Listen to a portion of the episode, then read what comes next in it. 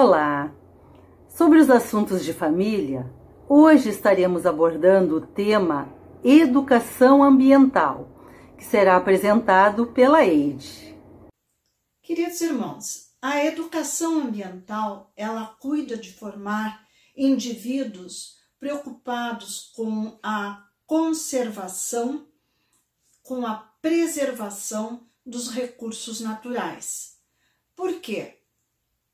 É necessário nós termos um, um meio ambiente saudável para podermos nos desenvolver e formar as nossas famílias e criar os nossos filhos e os nossos descendentes também poderem viver de uma maneira mais tranquila no planeta. Então, nós temos o ar, temos os mananciais de água, os mares, a terra, tudo isso é, deve ser cuidado por nós. Tudo isso faz parte do nosso meio ambiente. Então, a, nós sabemos que atualmente há uma grande preocupação dos ecologistas com uma série de problemas que vêm se apresentando na Terra, como as queimadas. As queimadas, elas lançam no ar toneladas de dióxido de carbono. E isso vai formar uh, o efeito estufa, vai, uh, vai criar uma espécie de tampa que vai aumentando a temperatura da Terra. Então, nós vemos eventos extraordinários, uh, grandes inundações, tempestades violentas, muitas, muitas coisas que não conhecíamos e que nos tempos atuais vem acontecendo na Terra toda. Isso é efeito do desequilíbrio da natureza e nós somos parte da natureza e somos aqueles que atualmente estão fazendo esse desequilíbrio. É com o uso desordenado do plástico. O plástico vai parar nos mares, nas águas. Os animais vão se alimentar desse plástico. Esse plástico muitas vezes vai ser desmembrado em pequeníssimas partes que farão parte da, do, da carne do peixe. Quando comemos o peixe, ingerimos igualmente esse plástico. E isso vai trazer problemas de saúde para todos nós, porque o plástico não faz parte da nossa, da nossa natureza e, e não, não é aceito pelo nosso organismo. Já lemos também um, um estudo que fala sobre ah, o plástico no ar. Nunca havíamos uh, lido nada a respeito nesse sentido, pois agora os cientistas estão verificando que há plástico, pequeníssimas partículas, micropartículas de plástico fazendo parte do ar também. Então, nós vamos respirar esse ar uh, carregado de partículas de plástico, e isso também vai nos trazer uh, problemas respiratórios e vai dificultar a nossa vida o, o, o, o aquecimento global, então, está derretendo as calotas polares, aumentando o nível dos oceanos. Uh, muitas uh, cidades mais próximas do mar se ouve dizer que a tendência é que sejam invadidas pela água e talvez tenham que desaparecer talvez não possam ser mais habitadas em razão disso. Enfim, muitos desequilíbrios estão acontecendo no nosso planeta. Mas e nós? Como podemos contribuir para que isso não aconteça dessa forma tão desordenada, tão, tão violenta como está acontecendo, aceleradamente? Nós temos que fazer a nossa parte e a nossa parte também é importante, porque nós fazemos parte da natureza, como já dissemos. Eh, com a, a, essa pandemia que aconteceu, observou-se que as cidades eh, se tornaram, o ar da cidade se tornou mais limpo, que os animaizinhos se aproximaram, os peixes eh, eh, nadaram mais próximos da, da, da cidade, nadaram em Veneza, observou-se o aparecimento de peixes, enfim. Então, nós vemos que é possível fazer alguma coisa. O que, que nós podemos fazer? Vamos fazer. Mesmo que o nosso vizinho não faça, vamos fazer a nossa parte, que pode ser pequenininha, mas é a nossa parte. É, evitando o uso de canudinhos, evitando de plástico, o uso de, de sacos plásticos, de jogar as coisas na natureza.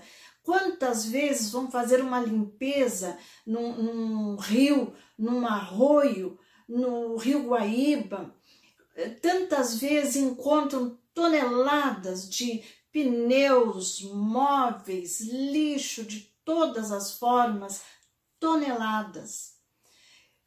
E isso, quem lança na natureza somos nós. Pensamos em não guardar isso no nosso lar, mas jogamos no nosso lar.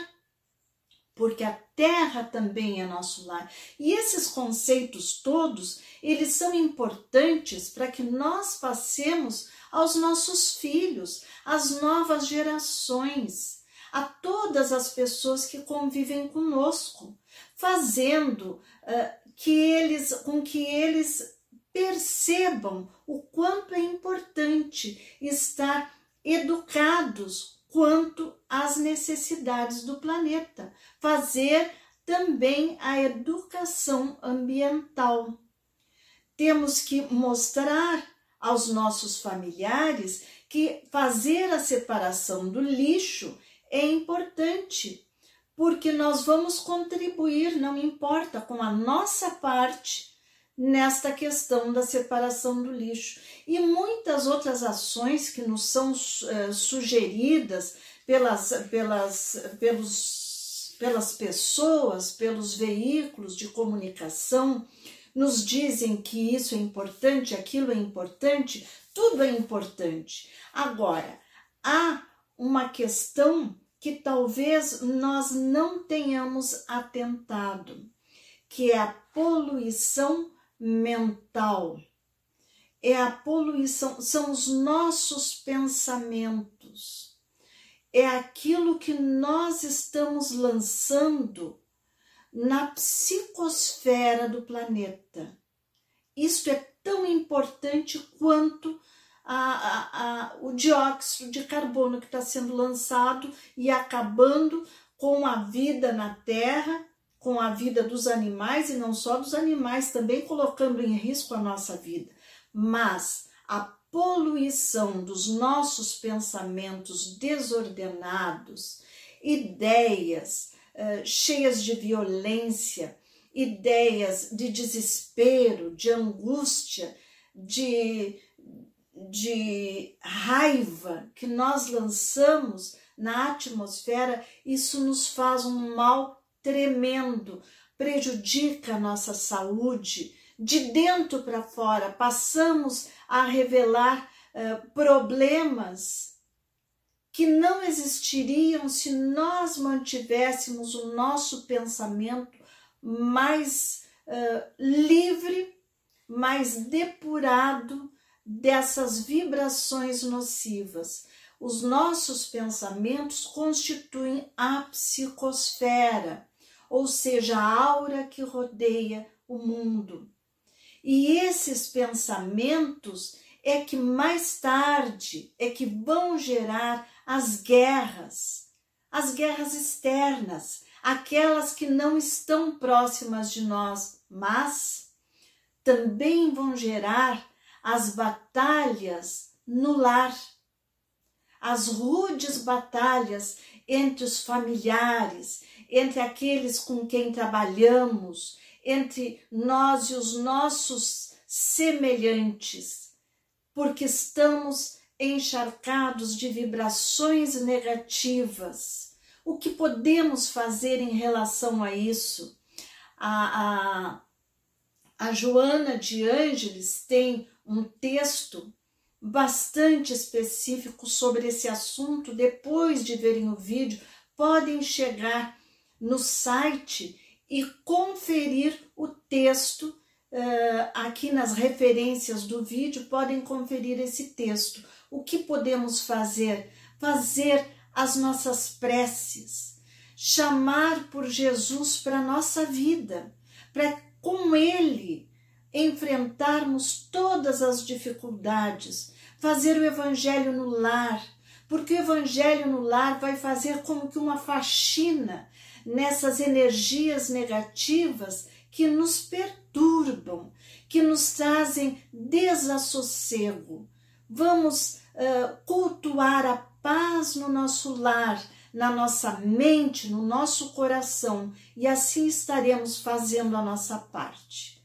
Se vocês gostaram desse vídeo, lembrem de dar o like.